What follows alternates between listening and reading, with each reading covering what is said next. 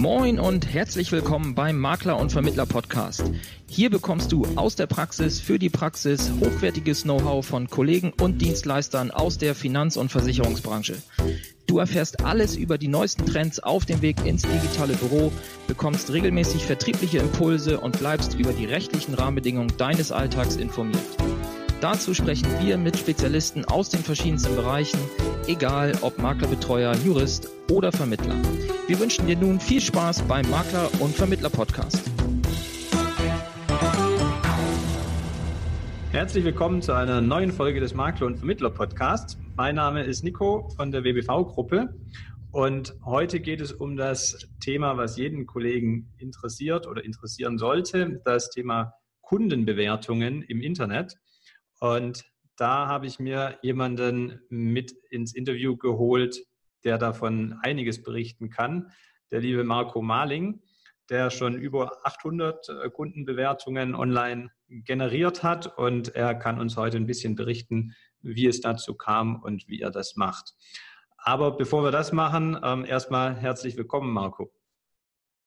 Ja, Nico, hallo und vielen Dank, dass ich bei deinem Podcast Gast sein darf. Freut mich sehr. Sehr gerne. Ich bin dankbar, dass du Zeit für uns hast. Und ähm, erzähl doch mal ein bisschen, wer bist du eigentlich und was machst du so den lieben langen Tag? Ja, mein Name ist Marco Marling und was ich so den lieben langen Tag mache, Mensch, das ist eine sehr gute Frage. Nee, machen wir mal Spaß beiseite. Ich bin als äh, Finanz- und Versicherungsmakler hier in München tätig und habe jetzt auch meine Schwerpunkte ein bisschen ausgeweitet in den Immobilienbereich, weil das schon immer meine Leidenschaft war. Mhm. Habe mal in der Bank gearbeitet und äh, ja, hat mir ganz gut gefallen bis 2003, habe dann gekündigt, wollte dann eigentlich mit meinem Bruder das Autohaus meiner Eltern übernehmen, habe dann bei VW gearbeitet in Ingolstadt und äh, nachdem wir das Autohaus verkauft haben, ähm, weil wir keine so gute Marke hatten. Wir hatten Mitsubishi, dort ist die Modellpalette immer kleiner geworden, die Absätze sind zurückgegangen. Wir hätten auch noch viel Geld investieren müssen. Haben wir dann im Familienrat beschlossen, dass wir das Autohaus verkaufen. Und mein Traum und Wunsch war immer, selbstständig zu sein, eigene Ideen quasi umzusetzen, einfach niemand Vorgesetzten zu haben, der einem sagt, du musst jetzt um acht hier sein und so weiter. Und deswegen habe ich mich dann umgeschaut und wollte dann mit dem Immobilienmakler 2006 in Ingolstadt kooperieren.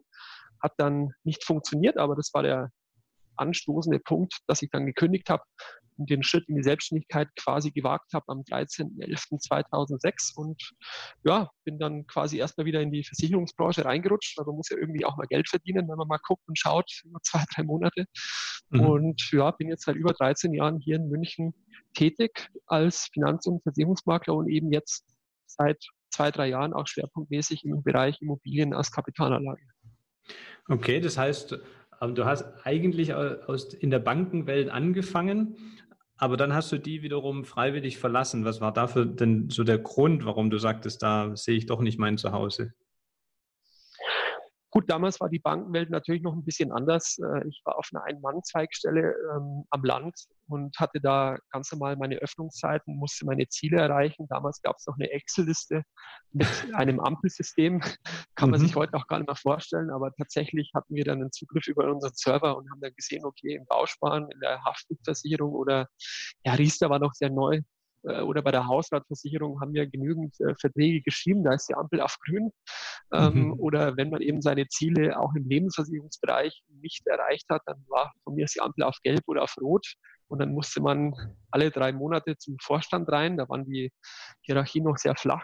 Und dann musste man eben sagen, Mensch, warum hat man denn sein Ziel, sein Quartalsziel nicht erreicht und hat nicht eine gewisse Bewertungssumme bei der Lebensversicherung oder beim Bausparer erreicht. Und mhm. ah, das war jetzt nicht die Erfüllung für mich, muss ich sagen. Dann war der Verdienst natürlich auch nicht sehr hoch. Äh, und der Traum war immer selbstständig zu sein. Und deswegen habe ich damals eben gekündigt, 2003. Okay. Obwohl du ja Filialleiter warst da, ne? Auf der Einmann-Filiale. Ja, klingt spannend. Filialleiter, also es war, war tatsächlich so Filialleiter. Ich war da zuständig für diese Zweigstelle in Böhmfeld, das ist zwischen Eichstätt und Ingolstadt. Ähm, war sogar im Personalrat damals, äh, habe auch meinen Kundenberaterlehrgang angefangen und auch beendet, äh, kurz vor der Kündigung. Aber ja, es war halt nicht die Erfüllung, muss ich ehrlicherweise sagen. Damals äh, war meine Affinität bei Autos und das war der Grund, warum ich dann salopp gekündigt habe und ja. gleich in ein Autohaus gewechselt bin. Klang eigentlich oder klingt auch mehr nach Produkt- oder Produktionsorientierung als nach Kundenorientierung die Arbeitsweise dann. So war das. Also man hört es heute natürlich immer wieder, aber damals war das definitiv so und man wurde nur gemessen an den Zahlen und an den Zielen, die man dann erreicht hat. Und ob der Kunde jetzt noch einen Bausparer gebraucht hat, war völlig nebensächlich. Okay. Und dann im Autohaus war natürlich das Produkt deutlich attraktiver, also emotionaler, sag ich mal. Ähm, aber dann hat dich doch die, Versier äh, nee, Quatsch, die Finanzbranche erstmal wieder gekriegt über den Immobilienmakler. Aber dann hast du dich nicht entschieden, dich selbstständig zu machen als Immobilienmakler, sondern dann doch als Versicherungsmakler. Warum hast du ja, dich nicht also, einfach als Immobilienmakler selbstständig gemacht? Ja, es war 2006 so, die Autos äh, waren natürlich mit viel mehr Emotionen verbunden, die waren auch greifbarer, weil eine Versicherung ja. an sich äh, kann man ja nicht greifen, man kriegt eine Police nach Hause geschickt und ob ja. die Versicherung wirklich gut ist, weiß man eigentlich erst im Schadensfall oder bei der Altersvorsorge, wenn man in Rente geht. Ähm, es war quasi der Schritt in die Selbstständigkeit über den Immobilienmakler. Ich hatte damals schon das Gewerbe auch als Immobilienmakler angemeldet. Also ich hatte Finanzen und Versicherungen quasi. Damals war es noch ähm, Vermittlung von Bausparen und Versicherungen, so hieß es, und mhm. hatte dann auch den 34c gleich mhm. mit angemeldet. Äh, zum einen, dass ich Investmentfonds vermitteln darf, zum anderen, dass ich eben auch ähm, als Immobilienmakler tätig sein darf. Aber es war eben schwierig, da Fuß zu fassen. Ich war da noch drei Monate in Berlin. Ich habe mir da einen Immobilienvertrieb angeschaut. Wir wollten das eigentlich kopieren und hier in München starten, dass wir hier in München an die Menschen quasi Immobilien als Kapitalanlage in Berlin verkaufen, hat aber nach dem Konzept äh, der Kollegen in Berlin nicht funktioniert. Abgesehen davon hat mich das Konzept auch nicht überzeugt und habe mich dann eben nach drei Monaten dazu entschlossen, äh, aus Berlin heimzukehren und mit dem Immobilienmakler in Ingolstadt äh, dem ich da damals kennengelernt habe, die Kooperation zu beenden und habe dann eben wiederum Kollegen hier in München kennengelernt über ihn und äh, die waren eben schwerpunktlastig im Versicherungsbereich tätig und okay. da kannte ich mich halt aus, konnte ich eine gute Beratung anbieten und mhm. letztendlich äh, ging es damals erstmal darum, Geld zu verdienen und dann fängt man halt mit dem an, was man kann. Mhm. Das sind halt Versicherungen, auch wenn man Immobilien verkaufen dürfte, aber ich hatte keine Ahnung. Und dann hast du das Immobilienthema doch für einige Jahre wieder in die Schublade gelegt, aber jetzt dann wieder rausgeholt. Genau, also die erste Immobilie habe ich dann relativ zügig aber auch verkauft an meinen Kunden 2008 tatsächlich, also auch nur zwei Jahre später. Ähm, mhm. habe es aber über die Jahre hinweg immer mal wieder mitgenommen, also weil ich einfach schwerpunktlastig auch vom Kopf her viel mehr bei den Versicherungen war. Allerdings habe ich auch meine erste eigene Immobilie im Jahr 2010 gekauft, die vermietet ist. Die wird jetzt dann auch bald zehn Jahre alt im September. Und das war eigentlich schon immer meine Leidenschaft. Und über die Jahre hinweg wollte ich eigentlich immer mehr mich auf dieses Thema fokussieren. Aber wie es halt immer so ist. Man ist da kopfmäßig und von den Kundenanfragen und auch von den Kunden, die, die bei mir sind, einfach bei anderen Themen und dann lässt man es einfach liegen mhm. und habe das dann auch an meine Bürokollegen weitergegeben und jetzt eben seit zwei, drei Jahren stürze ich mich da quasi fokussiert drauf und äh, habe es einfach viel stärker auch in meiner Beratung aufgenommen und funktioniert auch sehr, sehr gut, aber man muss einfach mit dem Kopf auch dabei sein und muss sich fokussieren. Ne? Und, ja. Genau. Das wäre auch meine nächste Frage gewesen. Wie seid ihr denn im Büro strukturiert? Also ähm, bist du der, der für alle Themen zuständig ist oder habt ihr euch, höre ich jetzt ein bisschen raus nach äh, Themen aufgeteilt? Ähm, kannst du da ein bisschen einen Überblick uns geben? Ich habe eine Bürogemeinschaft noch mit vier Kollegen. Jeder mhm. hat quasi seine Schwerpunkte, wobei drei meiner fünf Kollegen, dazu gehört auch ich, die Immobilien und die Ruhestandsplanung äh, als Schwerpunkte für sich auserkoren haben. Der eine Kollege macht sehr viel mit Geldanlage, also im offenen und geschlossenen Fondsbereich, sodass man da sich eben eine Beratung holen kann. Wenn ich jetzt einen Kunden habe, der hier sitzt und sagt, Mensch, ich habe 100.000 Euro, ich will eigentlich keine Immobilie oder hat schon eine und möchte da eben eine Strategie für sein ein Depot haben, mhm. dann könnt ihr die eben ein Haus weiter oder ein Büro weiter beim äh, Kollegen von mir bekommen. Mhm. Und der andere Kollege, der hat letztendlich alles, was im Versicherungsbereich geht, außer Gewerbe im Angebot. Auch wenn es Hausrathaftpflicht ist, Ruhestandsplanung, äh, Berufsunfähigkeit und so weiter. Der ist mhm. eigentlich ähnlich aufgestellt wie viele von uns.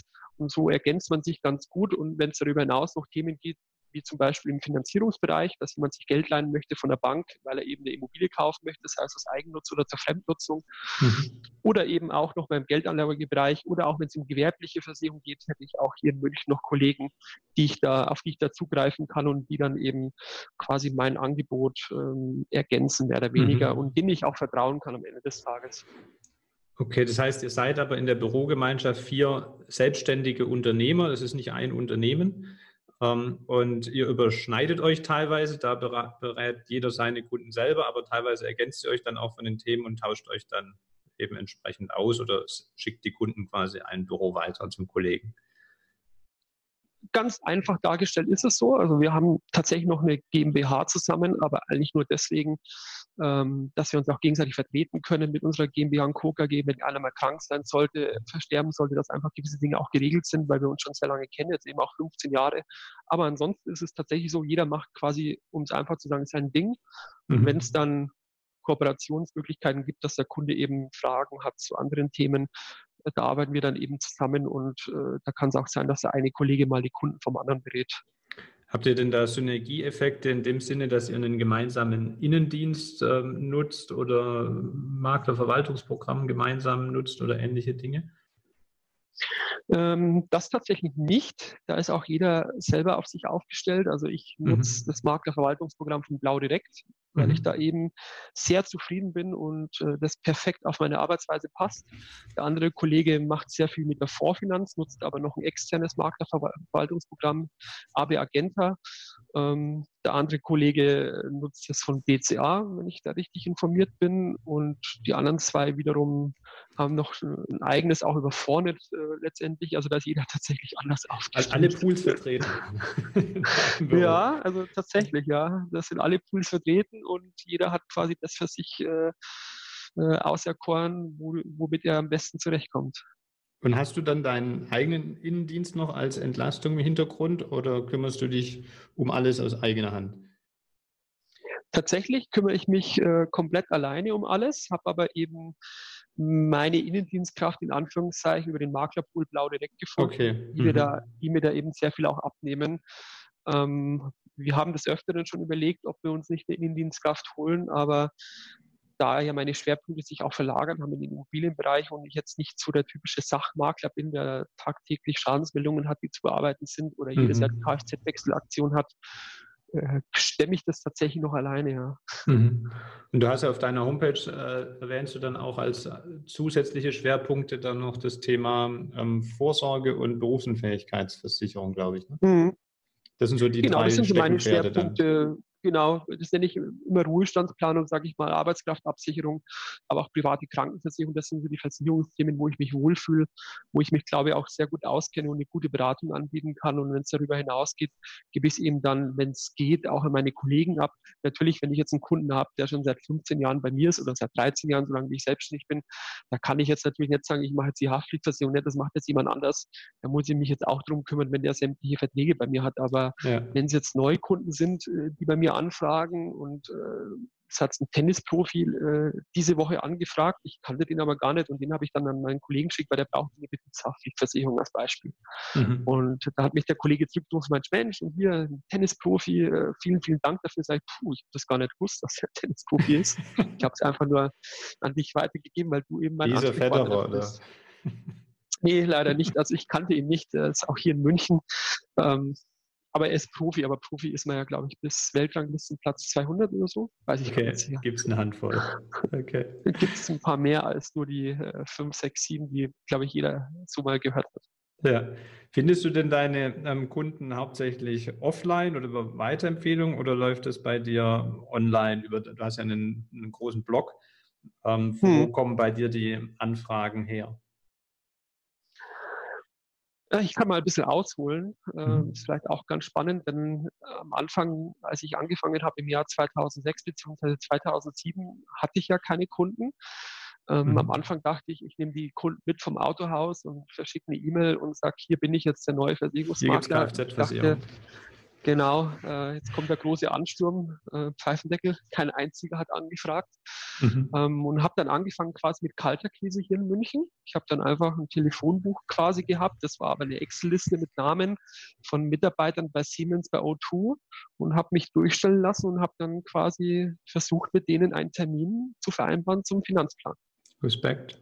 Das habe ich zwei Jahre lang gemacht, ähm, war sehr hart und äh, ich glaube, das kann man sich gut vorstellen, dass das jetzt nicht die Erfüllung für jeden ist. Ja. Aber ich bin damit an die ersten Kunden gekommen und die habe ich zum größten Teil auch heute noch. Mhm. Habe aber schon immer meine Augen und Ohren offen gehalten und geguckt, was man machen kann. Ich habe dann auch Leads gekauft. 2008, ähm, 2009, da war eine super Möglichkeit, sage ich mal, das war auch ganz neu, dass man eine Anfrage sich kauft, wo jemand sagt, ich habe Interesse an einer, keine Ahnung, Krankenversicherung. Das war unglaublich, äh, bis man dann mal festgestellt hat, okay, man war der zweite oder dritte, der angerufen hat, weil der Lied wurde mehrmals verkauft. War ich auch Übrigens sehr ist er schwer krank, oder?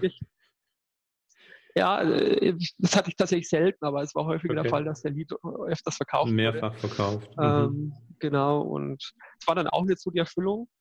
Und dann ist irgendwie das Internet so auf mich zugekommen, sage ich mal, weil man hat halt viel recherchiert. Ähm, es war damals noch nicht so präsent, natürlich wie heute. Und ich wurde dann tatsächlich über einen Bürokollegen von mir auf ein Portal aufmerksam gemacht. Das äh, nannte sich damals Zensum. Das war eines der ersten Bewertungsportale und gleichzeitig wurde ich noch aufmerksam gemacht auf das Portal Who Finance. Mhm. Und so ist es eben entstanden nach vielen Versuchen der Kundenakquise, nachdem ich auch Flyer verteilt habe und auch was Zeitungsannoncen habe ich auch geschalten damals. Habe also viel ausprobiert, aber am besten funktioniert und wo ich dann am Ende auch hängen geblieben äh, bin, war das eben das mit dem Bewertungsportal und vorübergehend auch das oder überwiegend auch das Portal Who Finance, mhm. wo ich dann meinen Fokus hingesetzt habe und worüber ich eben heute auch meine meisten Kunden generiere. Also die meisten kommen tatsächlich über, über Bewertungen, die mich finden, entweder über Who Finance oder über Google Bewertungen. Äh, natürlich auch über meinen Blog oder auch über Postings, die ich da mache, aber ich, die meisten kommen tatsächlich über das Bewertungsportal. Und bei Who Finance sind aber auch einfach sind Bewertungen von äh, Kunden, die dort abgegeben werden. Du kannst dort nicht selber noch aktiv sein, denn du das irgendwie verbindest auf, ähm, mit Links auf deinen Blog oder ähnliches. Ich kenne ich es inhaltlich nicht, deshalb frage ich. Ich kenne es nur vom Namen. Also es, äh, genau, es, es können nur Kunden dort Bewertungen abgeben, keine Kollegen mhm. oder ähnliches, denn die Bewertungen werden auch überprüft mhm. letztendlich. Äh, werden auch mal Rückfragen gestellt an Kunden und erst wenn dieser ähm, Überprüfungsvorgang oder Zertifizierungsvorgang abgeschlossen ist, werden die dann auch veröffentlicht. Es gab aber schon des Öfteren den Fall, dass Bewertung nicht freigeschalten wurde, weil es eben nicht ganz klar war, ob das ein Kollege ist, weil es äh, den Namen halt, wenn jetzt jemand Christian Meyer heißt, ich meine, mhm. das ist halt so ein Allerweltsname. Ähm, da gibt es natürlich auch Kollegen, die so heißen, da muss man eben auch ähm, darstellen oder kurz erläutern, dass das eben Kunde ist. Mhm. Äh, die haben das nochmal überprüft über Rückfragen. Aber das Portal an sich überprüft die Bewertungen schon und es können auch nur Kunden dort den Berater bewerten. Und dort sind eben Bankberater, Finanzberater, Versicherungsmakler, aber auch jetzt vereinzelt Immobilienmakler, die sich dort eben eine Plattform geschaffen haben und ein Profil erstellt haben. Und wenn dann Kunden über das Portal suchen in einen Ansprechpartner, kommen die dann aus der Region oder ähm, kommen die bundesweit dann auf dich zu? Kommen eigentlich überwiegend aus München tatsächlich, weil ähm, Who Finance hat sehr viel Geld auch und Mühe investiert in der Vergangenheit, dass sie über SEO sehr gut auffindbar sind. Mhm. Heißt, wenn man Versicherungsmakler oder Finanzberater München eingibt, ist Who Finance ziemlich weit oben gelistet. Das ist bezogen auf den Standort München. Mhm. Ähm, aber die meisten Anfragen kommen tatsächlich aus München. Es kommt aber immer wieder vor, dass ähm, jetzt in Bezug auf das Bewertungsportal oder auf die Bewertungen auch jemand aus anderen Städten bei mir anfragt. Aber diese Anfragen kommen eigentlich eher äh, da, über, über meinen Blog, sage ich mal, dass sie da irgendeinen Artikel finden mhm. oder mich dann irgendeinen Presseartikel oder bei irgendeinem Posting gefunden haben. Da kommen die Anfragen tatsächlich aus ganz Deutschland, aber was die Bewertungen betrifft, da tatsächlich überwiegend aus München und Umland. Okay, das heißt auch die Beratungen finden dann hauptsächlich bei dir im Büro statt, ähm, weniger, dass du jetzt auf Online-Beratung gehen müsstest oder wolltest. Genau, ich sage jetzt mal so 20, 30 Prozent findet online statt. Der Rest findet tatsächlich hier im Büro statt. Natürlich zu Zeiten wie Corona ähm, habe ich das auch auf null äh, heruntergefahren und habe alles mhm. online wahrgenommen. Jetzt waren allerdings auch schon wieder zwei Kunden hier im Büro, auch mit Abstand. Ich habe auch hier alles Mögliche an Desinfektionsmitteln. Ich hatte sogar Mundschutzmasken da, sodass auch alle Hygienemaßnahmen wirklich eingehalten werden können. Ja. Ähm, letztendlich überlasse ich es dem Kunden. Viele wollen den persönlichen Kontakt und dann trifft man sich hier im Büro. Aber heute Abend zum Beispiel habe ich noch zwei Online-Termine um 17 und um 18.30 Uhr, die ich dann eben ganz normal wahrnehme, wie viele andere Kollegen eben auch. Aber so der typische Online-Makler oder Online-Berater bin ich nicht. Der typische Hybrid-Makler bist du dann. Ne? Das würde ich unterstreichen, das bin ich absolut. Genau. Wenn, kannst du eine Zahl nennen, so vielleicht grob im Durchschnitt, wie viele Anfragen dann über Who Finance so im Monat oder im Jahr reinkommen bei dir? Ja, die Frage stellt mir irgendwie jeder. Das ist, glaube ich, die spannendste Frage, aber es ist tatsächlich nicht so ganz einfach, weil nicht jede Anfrage, die über das Portal kommt, führt ja am Ende auch dazu, dass es ein Kunde wird, weil manche mhm. machen eine Anfrage, dann ist keine Telefonnummer dabei, nur eine E-Mail-Adresse und man bekommt auch nie eine Antwort. Mhm. Ähm, ähm, manche pflegt man an, dann hat sich das bereits erledigt und mhm. manche werden dann tatsächlich auch Kunde. Aber ich sage jetzt mal, ich gewinne äh, allein über dieses Bewertungsportal im Jahr so im Schnitt 30 bis 50 Kunden, mhm. ähm, die darüber kommen, die auch wirklich Kunde werden. Äh, natürlich alles andere sammle ich oder gebe ich auch an Kollegen weiter. Aber ein Kunde in der Woche kam eigentlich schon immer daraus. Es hört mhm. sich jetzt viel an, aber ich muss auch dazu sagen, ich habe in der Vergangenheit ja alle möglichen Themen mitgenommen, auch Hausrat und Haftpflicht, was ich ja mittlerweile nicht mehr mache. Deswegen ist es natürlich jetzt auch weniger geworden, aber qualitativ werden die Kunden auch hochwertiger, weil die mhm. letzten Bewertungen auf dem Portal waren sehr viele Immobilienkunden und jetzt werden die Versicherungsanfragen quasi weniger. Dafür mhm. die Kunden, die Anfragen nehmen zu von Kunden, die Geld anlegen wollen oder die eine Immobilie kaufen wollen. Und das sind dann natürlich deutlich weniger Anfragen, aber qualitativ natürlich viel hochwertigere Anfragen. Dann. Klar, weil die bewerten dich ja zu dem Thema dann wieder. Und dann mhm. findet dich da auch wieder jemand, der genau danach sucht. Die, genau. Wie ist da noch grob so das Verhältnis zwischen Anfragen und Kunden? Also wir sagen, da kommen ungefähr dreimal so viele Anfragen rein, wie dann tatsächlich Kunden werden, oder ist das ein anderes Verhältnis? Hm, die Abschlussquote bzw. Die, die Kundengewinnungsquote ist schon sehr hoch. Ähm, ich würde mal sagen, dass 30 Prozent der Anfragen nicht verwertbar sind, weil das am Ende kein Kunde wird oder weil man nichts mehr hört von denen. Okay. Ähm, es wurden auch über die letzten Jahre etwas weniger Anfragen, muss ich auch dazu sagen. Klar, ich bin ja nicht der Einzige hier in München. Es gibt ja mittlerweile viel mehr Makler, die sich mhm. dort angemeldet haben. Es gibt auch viel mehr äh, Akquisekanäle, es kam ja noch YouTube hinzu, Instagram, äh, Podcasts kommen hinzu. Äh, vor zehn Jahren, als ich dort angefangen habe, gab es ja nur AdWords-Werbung oder dieses Bewertungsportal. Mhm. Ähm, auf YouTube hat sich da kaum ein Makler mit Videos dargestellt als Beispiel. Es wurde weniger, aber qualitativ sind die Anfragen schon sehr, sehr gut und man kann mit denen schon wirklich was anfangen. Aber ich würde jetzt mal sagen, der Ausschuss ist so 30 Prozent, wobei ich jetzt da nicht wirklich eine, eine Liste führe das ist jetzt reines Bauchgefühl und so aus dem Kopf heraus. Ja, ja, genau so als Gefühl. Aber du nutzt ja nicht nur dann Who Finance, sondern noch einige Portale mehr. Ähm, was ist da dein Gedanke dahinter, zu sagen, ich setze da nicht nur auf eine, sondern auf mehrere Bewertungsportale? Wie, wo bewertet dich dann der Kunde auch immer bei dem, wo, von dem er gekommen ist? Oder was ist da die Strategie? Am Anfang war die Strategie eigentlich, möglichst viele Bewertungen zu sammeln auf dem Portal von Book Finance, denn damals im Jahr 2009, als ich mich dort angemeldet habe, waren eben viele Kollegen noch weit vor mir. Damals hatte der, ich nenne es jetzt mal der beste hier in München hatte 140, 150 Bewertungen damals. Mhm. Und ich habe angefangen bei Null, wie jeder andere auch. Und mhm. ich das sehr hart getan am Anfang, bis ich die ersten 30 Bewertungen bekommen habe. Ähm, und habe dann immer wieder meine Kunden angeschrieben und ich will jetzt nicht sagen gebettelt, aber wirklich äh, jeden darum gebetet, Mensch, äh, gebittet, bitte, bitte bewerte mich halt und hier, du würdest mich äh, unterstützen.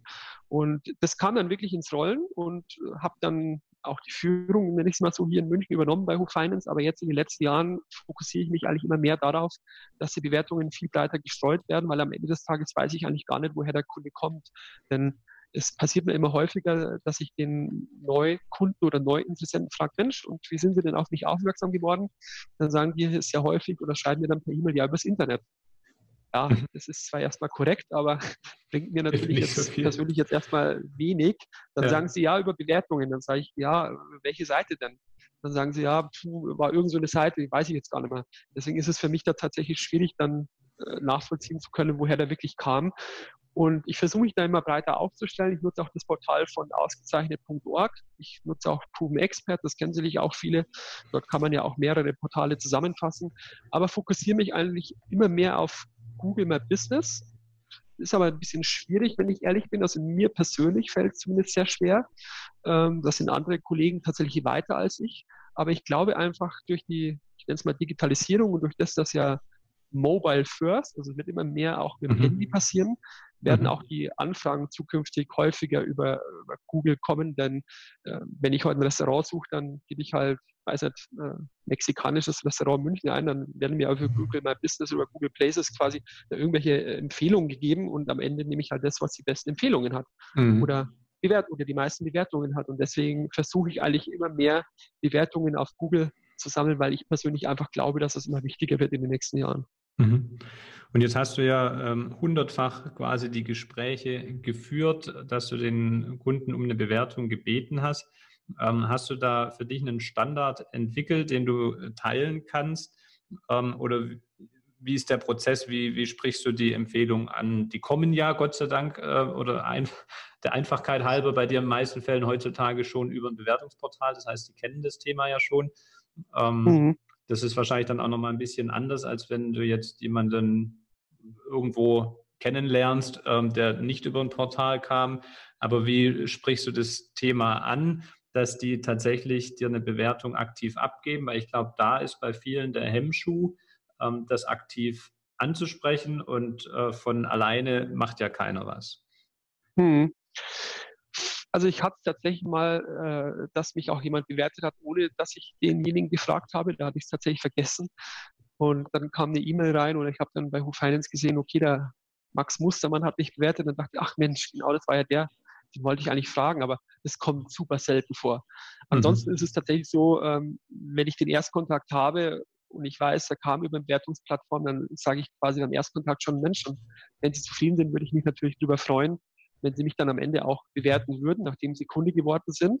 Mhm. Und ich habe das eigentlich für mich so tief drinnen, beziehungsweise auch so fest bei mir in meiner Beratung, in meinem Beratungsablauf vermerkt, dass ich am Ende dann, wenn jemand Kunde geworden ist, dann jedem sagt, jetzt ist die Police da und ich hoffe, Sie waren mit meiner Beratung zufrieden und ich würde mich sehr darüber freuen, wenn Sie mich noch im Internet bewerten würden und dann bekommen die quasi von mir eine kurze E-Mail mhm. mit dem Link auf meinem Blog, wo eine Anleitung ist, wo und wie die mich bewerten können mit den mhm. fünf Plattformen. Mhm. Und sollten die mich innerhalb von 14 Tagen bis vier Wochen nicht bewerten, lege ich mir selber nochmal die Wiederverlage und frage dann nochmal nach und sage, Mensch, Sie würden mir wirklich einen großen Gefallen tun, aber ich muss auch deutlich dazu sagen, nicht jeder bewertet mich. Mhm. Das, äh, ist schon schwieriger geworden, weil natürlich jeder jeden bittet um eine jeder Bewertung. Das heißt bei Amazon, ja. genau, jeder Online-Shop will eine Bewertung. Das ist immer so einfach wie vor einigen Jahren noch. Und die Menschen sind auch vorsichtiger, auch wegen den Daten, dass sie missbraucht werden können und so weiter. Mhm. Ähm, aber ich versuche das eigentlich durch diese Anleitung auf meinem Blog dem Kunden näher zu bringen, so dass er dann genau weiß, äh, bei Who Finance funktioniert das so, bei ausgezeichnet.org so, bei Proof Expert so, bei Banking Check so und bei Google My Business so und versuche ihm da eine Hilfestellung zu geben. Und als kurzen Anreiz noch, wenn er mich dann auf drei Portalen bewertet, da kann er gerne den Text dreimal nehmen, das spielt mhm. für mich jetzt keine Rolle, mhm. ähm, dann kriegt er noch einen Gutschein über 25 Euro quasi als kleines Dankeschön für seine Bemühungen, die er da hatte, weil das ist ja für mich wirklich eine riesengroße Unterstützung. Richtig, genau. Da hast du mir jetzt zwei Fragen vorweggenommen. Die erste wäre gewesen, du bittest also in der E-Mail auch tatsächlich darum, nicht nur in einem der Portale dich zu bewerten, sondern idealerweise dann auf allen, ähm, wenn er sich die Zeit nimmt. Und mhm. ähm, die andere dann, ob du eben den Kunden auch entsprechend nochmal einen kleinen Motivationsschubs gibst über irgendein Gimmick. Und ähm, das war dann der ähm, Gutschein. Die Idee finde ich gut zu sagen, erst ab äh, drei Portalen gibt es mhm. den dann. Ähm, und du hast in Summe, glaube ich, habe ich jetzt richtig mitgezählt, fünf oder sechs, ähm, die du ihm anbietest ne, an Portalen. Genau, akt aktuell sind es fünf, muss ich gleich selber überlegen, mhm. äh, weil Facebook hat die Bewertungen ja eingestellt. Dort kann man nur noch Empfehlungen abgeben. Ähm, tatsächlich sind es dann fünf, die ich da stehen habe, wo die Kunden mich bewerten können. Und den Gutschein gibt es eben, wenn er mich auf mindestens drei bewertet. Ja. Ja. das ist ein Amazon-Gutschein. Ich nehme eigentlich ganz einfach einen Amazon-Gutschein. Ja. Äh, den können die meisten auch verwenden. Ähm, wenn dann jemand zurückschreibt, Mensch, äh, er hätte lieber einen von Douglas oder sonstiges, dann kriegt er den natürlich auch. Aber eigentlich ist es ein Amazon-Gutschein, den kriegt er per E-Mail zugeschickt. Und das mache ich auch sofort, nachdem er mich dreimal bewertet hat. Also ich bin da sehr, sehr strikt. Den kriegt er nicht fünf Wochen später, sondern ja. den kriegt er sofort ich kriege auch eine E-Mail bei den meisten Portalen und dann kriegt er sofort den 25-Euro-Gutschein und dann schreiben auch viele zurück Danke und, und super schnell und ähm, das funktioniert dann schon sehr gut. Aber es ist schwierig geworden. Ich, ich will jetzt nicht so klingen, jeder bewertet mich dreimal, sondern es ist schon schwierig, dass die Leute jemanden dreimal bewerten. Und gestern oder heute Vormittag kam auch die E-Mail nochmal zurück von der Kundin, der ich jetzt die Police von der BU zugeschickt habe, die dann geschrieben hat, ja, ich äh, habe eigentlich noch nie jemanden online bewertet. Ja. Irgendwann ist immer das erste Mal, wird. Oder? Ja, das habe ich ihr geantwortet. Aber ob die mich bewerten wird, mal schauen, weiß ich nicht. Auch wenn sie sehr zufrieden war und in die E-Mail reingeschrieben hat, sie wird mich an Kollegen und Freunde und Bekannte weiterempfehlen. Aber mhm. ja, Empfehlung ist das eine, eine Bewertung ist das andere. Man kann ja aber doch bei den meisten Portalen auch anonym bewerten. Also es wird zwar registriert, wer bewertet hat, aber es wird nach außen nicht angezeigt. Bei Proven das Expert ist korrekt, aber die Hemmschwelle ist ja trotzdem da, weil eine E-Mail-Adresse muss ja angegeben werden, ja. meistens, dass es irgendwie noch bestätigt oder geprüft werden kann. Ja. ja. Das okay. stimmt, aber anonym wäre tatsächlich dort möglich, wäre auch bei Who Finance möglich, kann man auch anklicken, dass der Nachname nicht veröffentlicht werden darf. Ja, vielleicht kannst du es noch in die Anleitung aufnehmen. Wer anonym bewerten will, der soll auf dieses Portal gehen. Ja, aber äh, ein guter Hinweis vielleicht, stimmt. Und das habe ich noch gar nicht gedacht. Also hat auf alle Fälle auch Mehrwert für mich, hier im Podcast dabei zu sein. Siehst du? Wenn du mir schon alle Fragen vorwegnimmst, dann muss ich was anderes bringen. stimmt. Vielen Dank. Vielleicht machen wir nächstes Mal das Interview umgekehrt. Sehr gerne. Die, wenn du dann deinen Podcast bringst zu deinem äh, Bewertungsportal noch zusätzlich ja. zu deinem Blog. Ich guck mal. Aktuell nicht vor. Aber die, was wollte ich fragen? Genau. Hast du den Prozess, dass dann dieser Gutschein rausgeht, sofort in irgendeiner Form schon automatisiert oder ist es dann bei dir händisch? Du siehst, da kommen von drei Portalen die Bestätigungs-E-Mails rein, du zählst durch, eins, zwei, drei, okay, dann gehe ich jetzt auf Amazon und bestelle den Gutschein oder gibt es da schon einen Automatismus dahinter? Also nicht, dass ich wüsste, dass es einen Automatismus gibt, müsste ich selber noch mal recherchieren. Also mag es mhm. bestimmt geben. Äh, ich selber mache es tatsächlich noch händisch, weil mhm. es ist ja jetzt nicht so, dass da am Tag 50 Gutscheine rausgehen und ich da den ganzen Tag damit beschäftigt bin. Ja. Ähm, das mache ich dann noch selber, aber das ist ja gleich erledigt. Ich gehe auf die Amazon-Seite, Gutschein per E-Mail, dann kommt der Gutschein, dann nehme ich ein, äh, ein Bild, äh, meistens das Standardbild von denen, äh, gebe eine E-Mail-Adresse ein, der Text ist ja häufig schon äh, unten drin vorgefertigt, dann gebe ich noch kurz Herr Müller ein, vielen Dank für die Bewertungen an beide versprochene Gutscheine und äh, auf Bezahlen und fertig, also es geht ja ruckzuck. Ja, okay. Ja. Und wie ist die Quote von denen, die dann ähm, sich dazu motivieren lassen, drei Bewertungen abzugeben, anstatt nur einer? Also es gibt die, die keine abgeben, okay, aber es gibt wahrscheinlich auch welche, die jetzt sich ein Portal aussuchen und ähm, die bekommen ja keine zusätzliche Motivation angeboten, wenn ich es richtig verstanden habe. Ja, das ist korrekt. Da gibt es nur die Bitte von meiner Seite, dass sie mich unterstützen. Und wie ist so das Verhältnis? Also machen dann die meisten tatsächlich drei, weil sie sagen, wenn ich es schon mache, dann kann ich auch noch zweimal den Text kopieren, so würde ich jetzt denken. Oder gibt es da doch die meisten, die dann das nur einmal machen? Geschätzt sind es 30 Prozent, die das vielleicht auf drei Portalen machen. Das ist schon schwierig. Tatsächlich nur, okay. Ich ja, denke, wenn ich einmal nicht entschieden habe, meine Daten abzugeben und, und den Text zu schreiben, dann kann ich es ja noch zwei weitere Male Copy-Paste machen. Ja, okay. ja ist schon nicht alles nicht, nicht so einfach, muss ich sagen. Ja, äh, auch wenn es sehr einfach klingt, mit Copy und Paste das Ganze wieder einzufügen. Aber es gibt auch welche, obwohl ich dann geschrieben habe, bitte bewerten Sie mich bei Who Finance oder weil ich gesehen habe, der hat eine äh, Gmail-E-Mail-Adresse, äh, bitte bewerten Sie sich bei Google beim Business. Ähm, mhm. Dann landet die Bewertung dann bei Proven Expert. ich denke mir, okay, hm, komisch. Also es gibt auch immer wieder, dass die genau, dass die Kunden ganz woanders bewerten, als ich es ihnen eigentlich vorgegeben habe und versucht habe zu steuern. Mhm.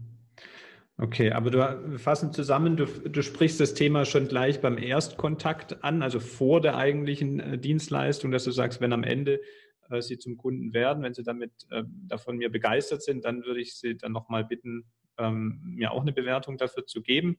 Und dann eben am Ende, wenn dann final die Beratung durch ist, dann greifst du das wieder auf und äh, kündigst dann verbal auch diese diese E-Mail quasi mit dem Link auf deinen Blog an.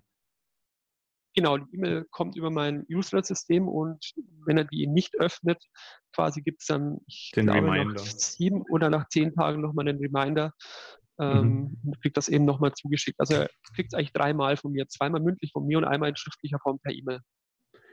Okay, jetzt hast du ja ähm, das nicht bei den normalen Bewertungen belassen, sondern du hast ja auch auf deiner Homepage einige ähm, Kundenvideos ähm, die du ähm, aufgenommen hast und auch von bei Bewertungen Fotos von Kunden. Wie hast du denn mhm. das geschafft? Also da größten Respekt dafür schon mal. Das wird mich interessieren, wie du es geschafft hast, dass, wenn die Kunden ja eigentlich schon die Hemmschwelle bei Daten haben, dass sie tatsächlich ihr Gesicht oder sogar Live-Bilder, bewegte Bilder von sich abgeben. Tja, das war, das war eine Idee von mir, die ich hatte. Also angefangen hat es mit den Bildern, wo mhm. ich dann gute Kunden oder nette Kunden, nenne ich es mal, wo ich ein gutes Gefühl habe, angeschrieben habe, ob ich die Bewertung, die sie abgegeben habe, auf meine Homepage, damals auf die neue Homepage stellen darf mhm. und zusätzlich ein Bild von denen. Ähm, und als Dankeschön habe ich gesagt, kriegen Sie von mir einen 100 Euro Essensgutschein oder dürfen mit Ihrem Partner zum Essen gehen und sollen mir den Bewertungsbeleg zuschicken. Mhm. Das war so der Deal ähm, damals und das haben die dann gemacht. Zwei haben sogar gesagt, die wollen den Gutschein gar nicht, die unterstützen mich so gerne, das machen die. Ja. Und ja, so ist es entstanden, dass ich diese Bilder verwenden darf tatsächlich. Ähm, hat mich sehr gewundert. Also ich bin da auch sehr positiv in Resonanz gestoßen. Ich glaube aber, dass es auch damit zusammenhing, dass ich eine Vorauswahl getroffen habe und mir sehr gut überlegt habe, wen ich da wirklich anspreche und frage. Mhm. Und das mit den Videos ist, äh, das habe ich bei einem Immobilienmakler hier in München gesehen vor einigen Jahren. Der hat quasi eine Veranstaltung bei sich gemacht und hat ein Objekt oder zwei Objekte vorgestellt und hat am Ende von diesem Vortrag ein kurzes Feedback per Video eingesammelt und hat das auf seine Homepage gestellt. Und dann habe ich da auch angefangen und habe Kunden gefragt. Das ist aber super schwierig, muss ich ehrlicherweise sagen. Ähm, und habe dann gesagt, ob sie dazu bereit wären, vor der Kamera eben ein Statement abzugeben. Mhm. Und habe dann aber auch Kunden gefunden, die das machen. Einer mhm. hat es sogar selber zu Hause gemacht am Sonntag. Kann man ja, wenn man auf die Homepage geht, bei mir auch sehen, dass es zu Hause aufgenommen wurde. Mhm. Und hat dann nach sechs Stunden mir das Video zugeschickt und hatte mehrere Versuche gebraucht und hin und her und hat eigentlich den ganzen Sonntag damit verbracht, mir das Video zukommen zu lassen. Wahnsinn. Ähm, und die, genau, und die, die anderen habe ich hier im Büro aufgenommen, habe ich ganz einfach hier mein Handy aufgestellt, die Kunden hier eingeladen ins Büro und am Ende dann diese Kunden zum Essen eingeladen, hier um die Ecke. Mhm. Und dann hatte ich hier auch mein Filmteam, die haben ein neues Imagevideo für meine neue Immobilien-Homepage erstellt. Und im Zuge dessen habe ich dann auch Immobilienkunden eingeladen, weil eben das Filmteam schon hier war, die dann professionelle Bewertungen abgegeben haben. Und so ist es entstanden. Und das bringt wirklich unglaublich viel. Das nutze ich auch bei mir selber in der Vermarktung, sei es auf Instagram, auf Facebook oder auch in meinen äh, Newsletter der E-Mails, wo ich dann öfters mal so einen Link reinsetze und sage, gehören Sie auch schon dazu oder hier haben Sie eine echte Bewertung vom Kunden. Setze aber immer noch mal den Link unten drunter zu Xing, zu LinkedIn, dass die potenziellen Neukunden oder die potenziellen neuen Immobilienkäufer oder wie ich da ansprechen möchte, dass sie auch sehen, das ist ein echter Kunde. Also die gibt es wirklich. Das ist nicht nur ein Video, was ich mir da irgendwie eingekauft habe, erstellt habe oder sonst was, sondern die können ihn über Xing, über LinkedIn anschreiben und auch fragen, Mensch, gibt es dich, warst du wirklich zufrieden und mhm. warum hast du das Video gemacht, das Beispiel? Also sind, die sind dann auch bereit, dass eben solche Rückfragen an sie gestellt werden. Das muss ja mit denen dann auch wieder abklären. Das, das habe ich alles abgeklärt und darf auch den Link zu den jeweiligen Portalen unten drunter setzen. Das sieht man eben auch auf meiner Homepage oder auch auf der Immobilien-Homepage. Unter den Videos ist jeweils der Name, der, die Berufsbezeichnung und eben auch der Link zu LinkedIn oder Xing dann. Ja, also wer sich mal anschauen möchte, wir setzen die Homepage von Marco in die Show Notes, marco-maling.de und da könnt ihr euch das mal anschauen unter dem äh, Reiter Kundenbewertungen in der Menüleiste oben ähm, hervorragend gemacht in meinen Augen. Und ähm, der, der ja, Trick ist jetzt ein falscher Begriff, aber was ich sagen will, das Clevere, was du gemacht hast, ist, dass du nicht eine Beratung machst und sagst am Ende, ich hole jetzt noch schnell eine Kamera und geben Sie mir doch bitte eine Bewertung ab, sondern dass du dein eigenes kleinen Termin oder Event rausgemacht hast, sagt, ich lade sie zum Essen ein, nehmen vorher kurz das Video bei mir im Büro auf und dann gehen wir schön essen. Ähm, mhm. Ich glaube, da, ähm, das hat dann auch eine ganz andere Wertigkeit wieder für die äh, Kunden, dass sie da bereit sind für, könnte ich mir vorstellen. Aber das ist eigentlich heutzutage ein richtig, richtig cooles Medium und wenn ich noch mehr Kunden hätte, wäre das natürlich genial. Aber ja. es ist super schwierig, die Leute noch vor die Kamera zu bewegen und eine Bewertung abzugeben. Also das ist, ich will nicht sagen die Königsdisziplin, aber das ist echt super schwierig. Da habe ich mich auch hart getan, ähm, dass ich die auch zusammen hatte. Und ja. jetzt gerade stockt es ein bisschen. Das habe ich auch, gut, durch Corona war natürlich auch ein bisschen Leerlauf bei mir. Die, aber die Maske Kunden, sind die Videos die, auch nicht so cool dann. Ja, versteht man auch schlecht. Äh, aber was ich auch gemacht habe, was auch gut funktioniert hat, kann man vielleicht noch äh, anmerken an der Stelle. Wenn ich mit Kunden beim Notar gewesen bin, mhm. versuche ich auch immer ein Bild zu machen. Das erlauben natürlich auch nicht alle. Aber mhm. auf meiner Immobilien-Homepage findet man quasi ganz unten, ich glaube mittlerweile schon acht oder neun Bilder von glücklichen, ich hoffe glücklichen äh, neuen Immobilienkunden, Käufern, je nachdem, wie man es nennen möchte. Und habe dann eben quasi, nachdem der Notartermin stattgefunden hat, unten eben vor dem Schild des Notars ein kurzes Bild gemacht und durfte die auch auf meine Homepage setzen und auch auf Instagram posten, auf Facebook. Und äh, das hat mir natürlich auch sehr, sehr viel äh, Feedback gebracht und auch wiederum potenziellen Neukunden gezeigt, okay, der verkauft wirklich eine Wohnung, der schreibt nicht nur davon, sondern er setzt ja. auch um und es gibt auch wirklich glückliche Kunden. Das ist gerade für, für soziale Medien, glaube ich, ein ganz gutes Foto dann, ähm, um zu sehen, mhm. ah, da tut sich tatsächlich was. Ne? Ja. Genau, auch in unterschiedlichen Jahreszeiten, manchmal mit Jacke, manchmal mit T-Shirt. Also ja. man sieht, okay, der hat schon das ganze Jahr äh, über. über. Genau, das ganze Jahr auch mal den Kunden zum Notar begleitet. Sehr cool. Ja, wenn jetzt ein Kollege sagt, vielleicht sollte ich mich dem Thema Kundenbewertung im Internet doch mal nähern, was wären denn so die ersten ja, ein, zwei, drei Schritte, die du empfehlen würdest? Wie sollte der vorgehen?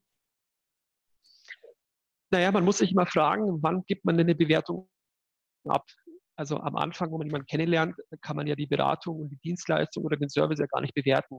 Eine Bewertung ist quasi ein Zeugnis über eine Beratung, über eine Dienstleistung, die der Berater quasi geliefert hat oder eben über einen perfekten Beratungskreislauf, nenne ich es mal, mhm. von der Akquise oder von der, vom Ersttermin bis später zum Abschluss. Deswegen wäre mein Tipp eigentlich, man sollte erstmal versuchen, eine wirklich gute Beratung und den Service und die Dienstleistung anzubieten, damit der Kunde am Ende wirklich begeistert ist oder einfach super zufrieden ist und sagt, Mensch, das hat das bisher eigentlich nie funktioniert oder hätte ich schon immer so gute Erfahrungen gemacht, wäre ich auch dem Thema aufgeschlossener gewesen. Und man sollte sich dann auf ein Portal erstmal konzentrieren, dass man erstmal anfängt, eben Bewertungen zu sammeln. Ich denke, bei Google My Business auch ein gutes Portal, ist auch mit keinen Kosten verbunden, ist ja umsonst, man braucht lediglich einen Eintrag dort.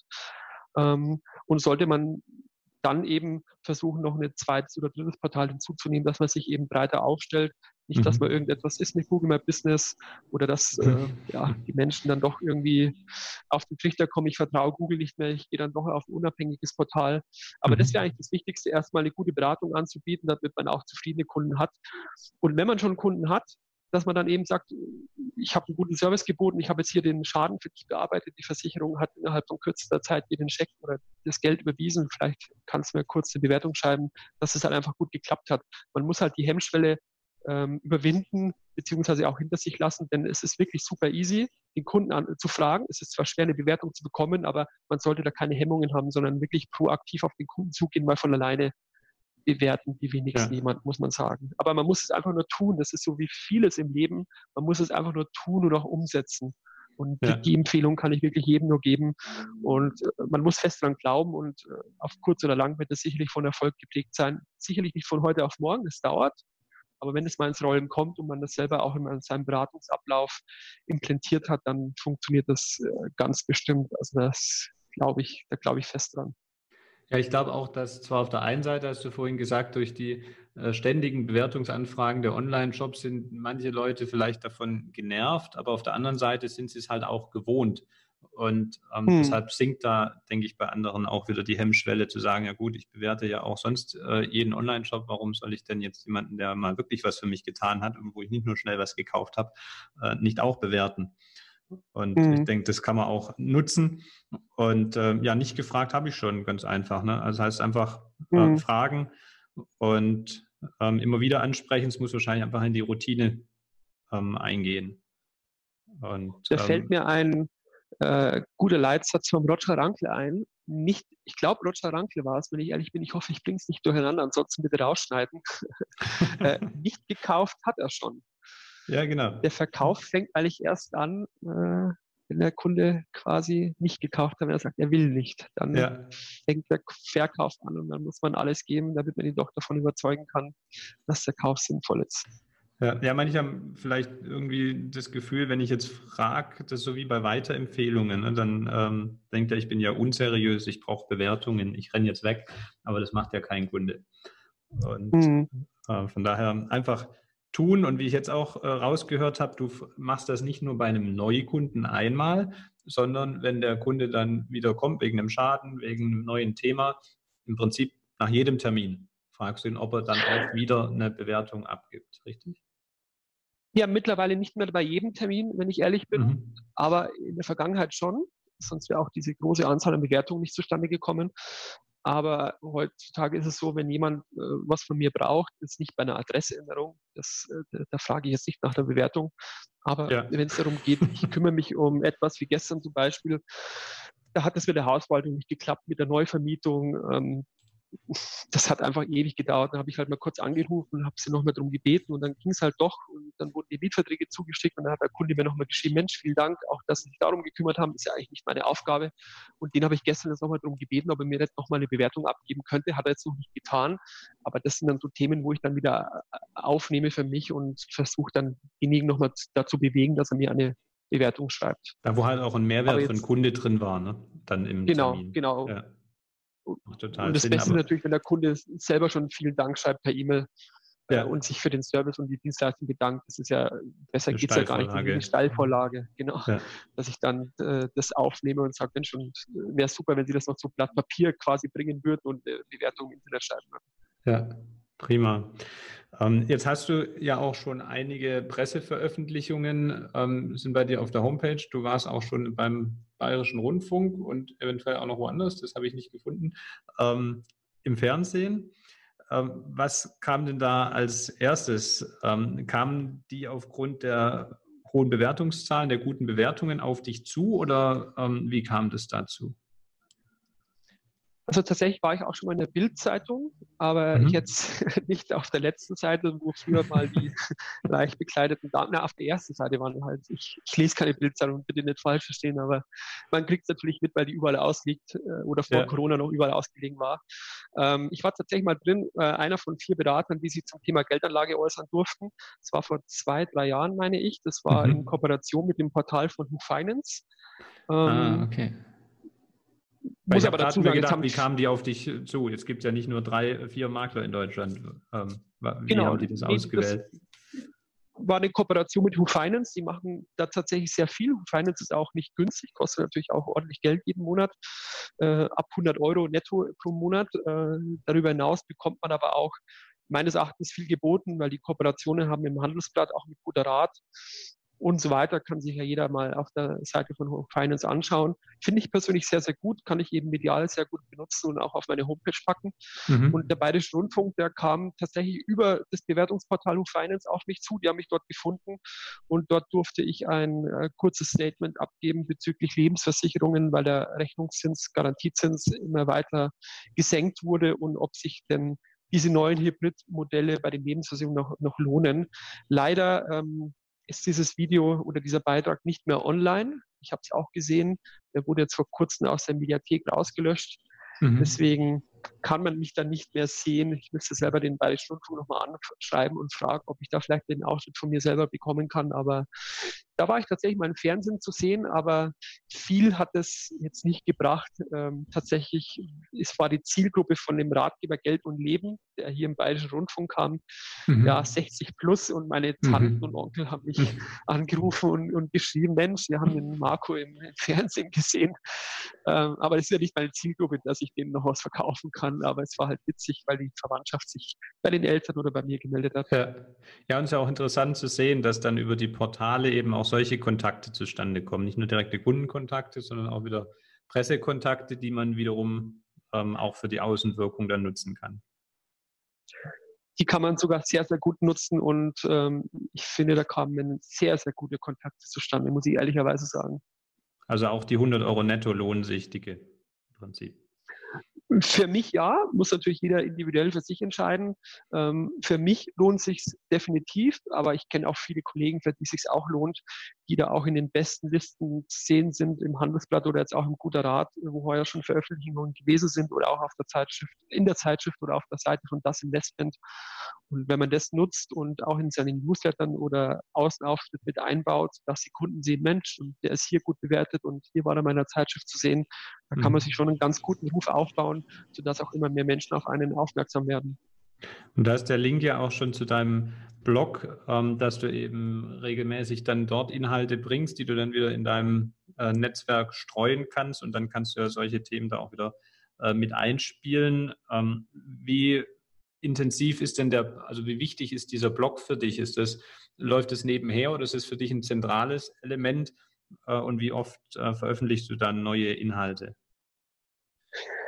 Ja, den vernachlässige ich tatsächlich ein bisschen im Moment, äh, weil ich gar nicht mehr so die Muße habe, dort äh, Artikel zu schreiben. Man müsste da wesentlich mehr machen. Man könnte auch wesentlich mehr machen. Ähm, aber jeder hat so seine, ähm, ich will jetzt sagen, Problemchen. Aber keiner ist ja perfekt. Aber das tue ich aktuell ein bisschen vernachlässigen. In der Vergangenheit habe ich das sehr viel geschrieben, auch sehr umfangreiche Artikel.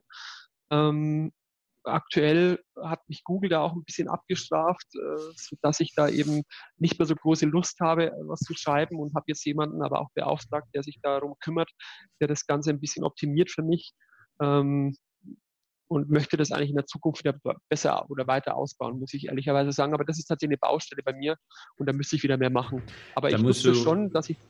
Musst du mit dem Alexander Hacker sprechen? Ja, bin ich auch in Kontakt. Okay, sehr gut. Das Netzwerk, äh, wir haben auch das gleiche Netzwerk, stelle ich dort fest. Aber mal schauen. Aber das ist so eine Baustelle bei mir, die wird sicherlich noch angegangen. Äh, muss mal gucken, ob ich es dieses Jahr mache oder nächstes Jahr, weil ich möchte mich ja tatsächlich mehr um das Thema Immobilien kümmern.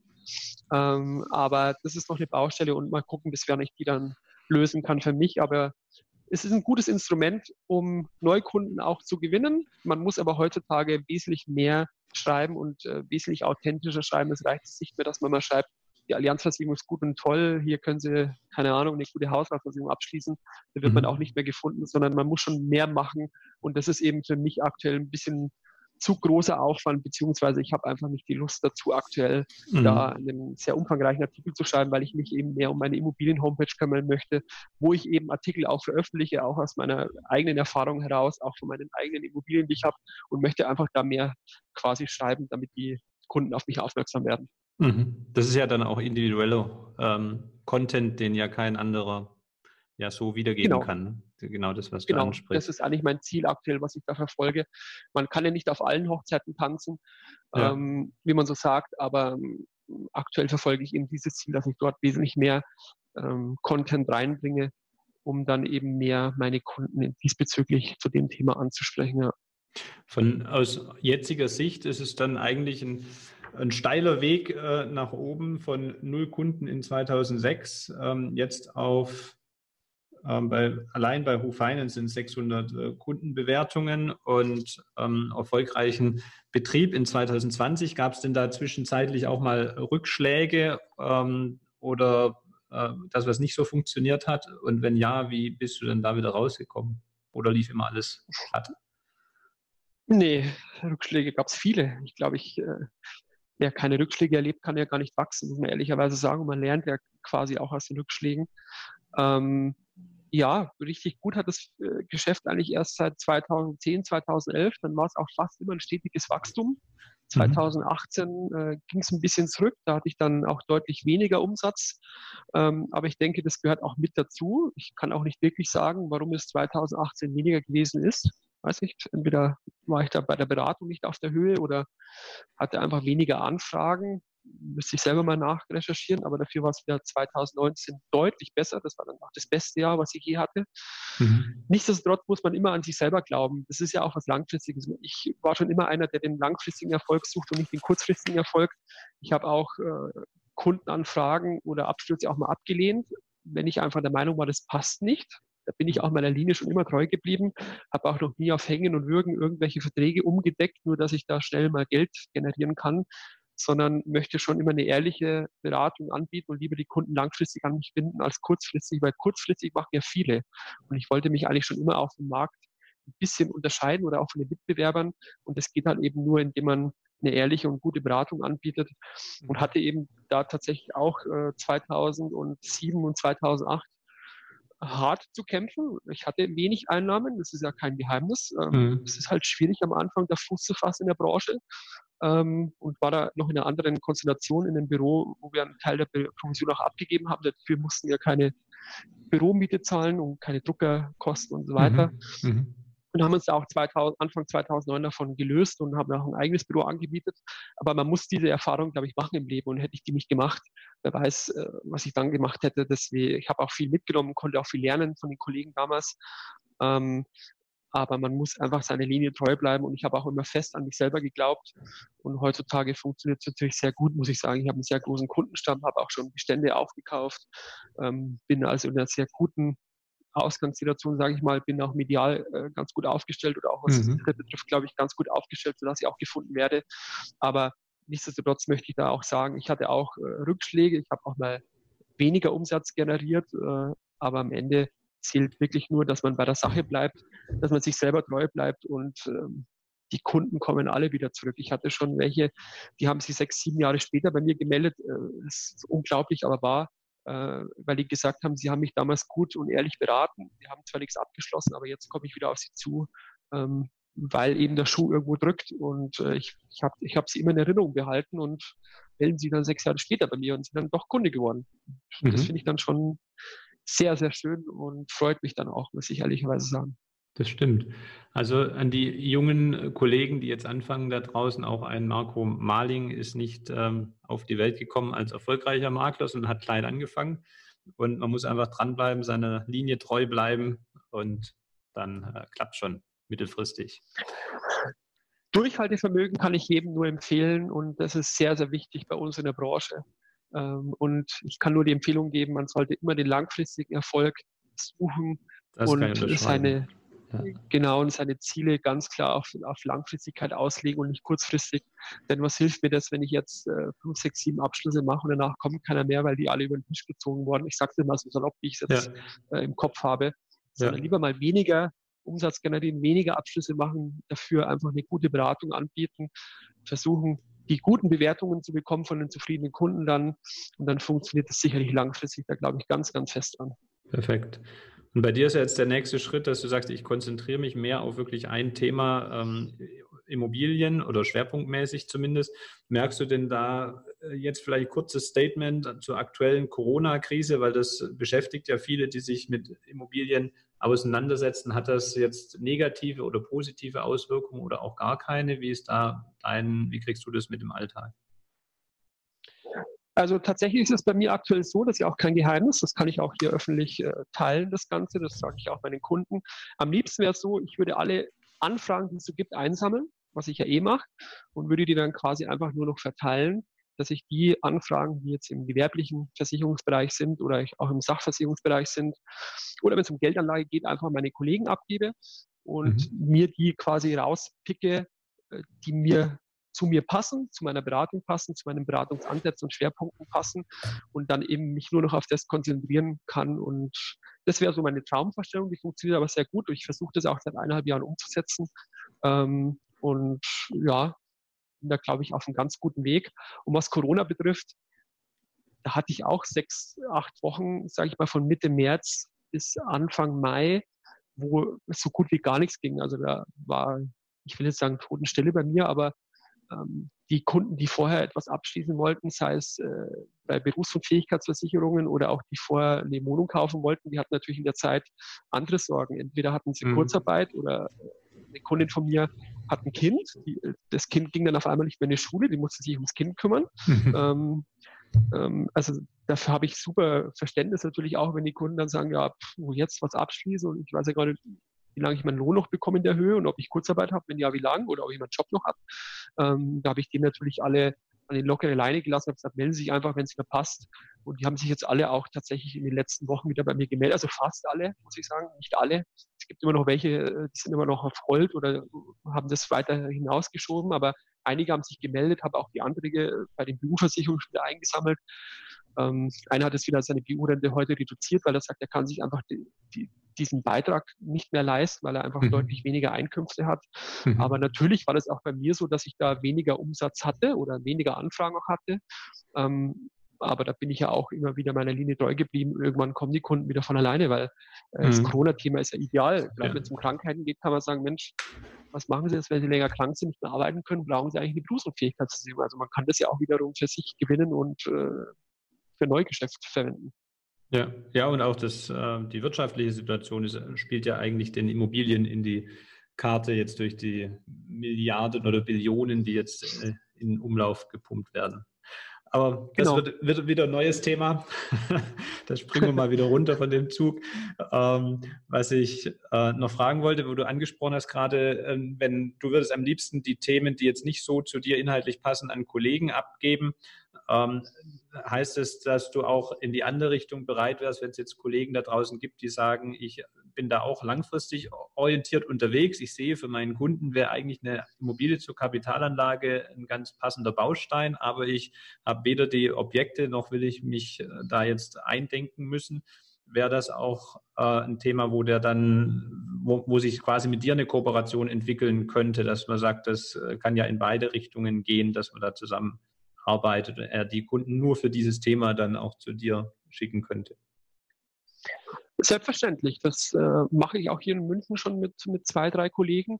Ist mhm. natürlich möglich, müsste man sich mal austauschen, damit man auch das Kundenklientel am Ende des Tages kennenlernt, damit die Kunden auch passen. Klar. Sie auch vom Kundenklientel zu mir passen. Aber ja. klar, wäre ich auch aufgeschlossen und bin ich auch bereit, eine Kooperation natürlich einzugehen. Cool. Ähm, was sind denn sonst so deine Pläne für die nächsten Jahre als Unternehmer? Wenn, äh, eines ist Fokussierung auf Immobilien. Gibt es sonst noch größere Themen, die du dir vorgenommen hast? Hm, ich habe viele Themen am Tisch tatsächlich. Ich habe auch viele Baustellen. Ich habe jetzt nicht alle äh, veröffentlicht, auch hier gesagt. Ja. Muss ja auch nicht sein. Nee, muss nicht ähm, sein. Aber nee, was ich, ich möchte einfach meinen Online-Auftritt weiter ausbauen, dass ich äh, weiter mehr Anfragen generiere, weil ich finde es einfach, mich freut es, wenn ich eine E-Mail bekomme von jemandem, den ich nicht kenne, wo drin steht, ich habe sie übers Internet gefunden und ich äh, habe eine Anfrage, einen Bedarf an XY, mhm. Z, je nachdem welches Thema es geht. Das ist unglaublich, ist echt ein tolles Gefühl ähm, und es macht mir große Freude und äh, das möchte ich eigentlich weiter ausbauen. Auch vielleicht ein bisschen aktiver werden auf Instagram in Bezug auf eigene Videos oder, oder Stories, weil das sage ich aktuell noch nichts rein. Weiß nicht. Möchte Passt ich ja auch Immobilien eigentlich sehr gut mit Bildern. Da kann man ja viel emotional machen.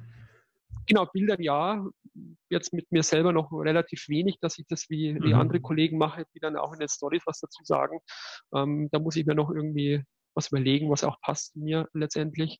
Aber ich möchte einfach mich ähm, im Internet weiter äh, weiter platzieren und da meinen Weg letztendlich auch beibehalten, einfach nur noch ein bisschen ähm, ja, punktuell verbessern und auch meine Internetseiten ein bisschen weiter verbessern. Aber was unternehmerisch jetzt hier auch in meiner Bürogemeinschaft betrifft, habe ich jetzt eigentlich keine großen Pläne. Da sind wir, glaube ich, ganz gut aufgestellt.